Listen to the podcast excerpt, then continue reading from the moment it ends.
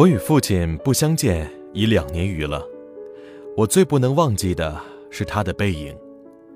那年冬天，祖母死了，父亲的差事也交卸了，正是祸不单行的日子。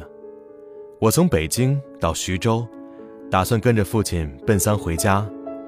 到徐州见着父亲，看见满院狼藉的东西，又想起祖母，不禁簌簌地流下眼泪。父亲说。事已如此，不必难过。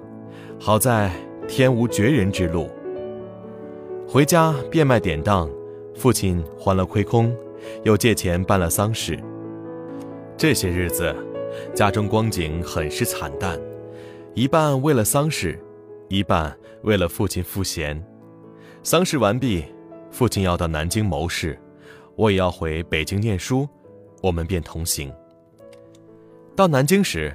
有朋友约去游逛，勾留了一日，第二上午便虚渡江到府口，下午上车北去。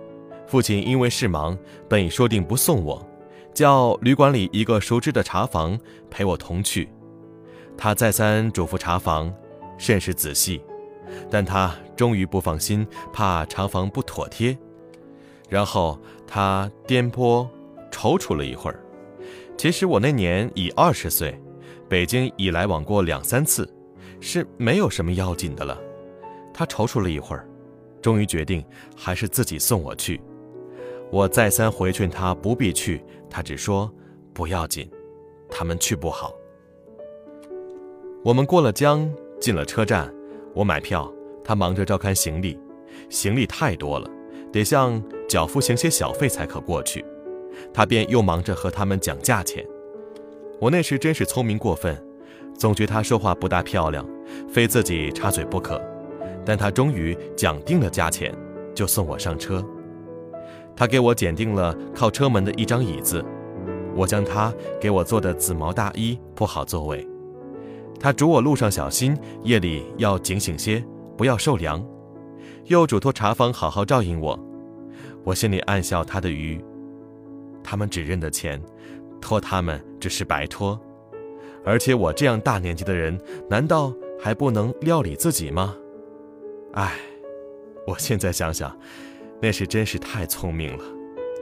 我说道：“爸爸，你走吧。”他往车外看了看，说：“我买几个橘子去，你就在此地，不要走动。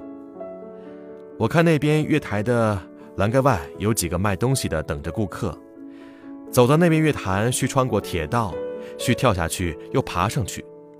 父亲是一个胖子，走过去自然要费些事儿。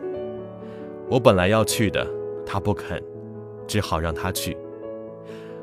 我看见他戴着黑布小帽，穿着黑布大马褂，身青布棉袍，蹒跚地走到铁道旁，慢慢地瘫身下去，尚不大雅。可是他穿过铁道，要爬上那边月台就不容易了。他用两手攀着上面，两脚再向上缩，他肥胖的身子向左倾斜，显出努力的样子。这时我看见他的背影，我的泪很快的流下来了。我赶紧拭干了泪，怕他看见，也怕别人看见。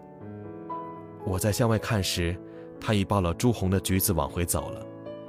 过铁道时，他先将橘子散放在地上，自己慢慢爬下，再抱起橘子走。到这边时，我赶紧去搀他，他和我走到车上，将橘子一股脑儿的放在我的皮大衣上，于是噗噗身上的泥土，心里很轻松似的。过一会儿说：“我走了，到那边来信。”我望着他走出去。他走了几步，回过头看见我说：“进去吧，里边没人。”等他的背影混入来来往往的人群中，再也找不着了，我便进来坐下，我的眼泪又来了。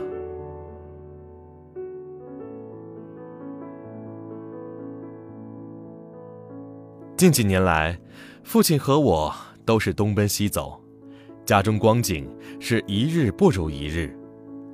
他少年出外谋生，独立支持，做了许多大事，哪知老境却如此颓唐。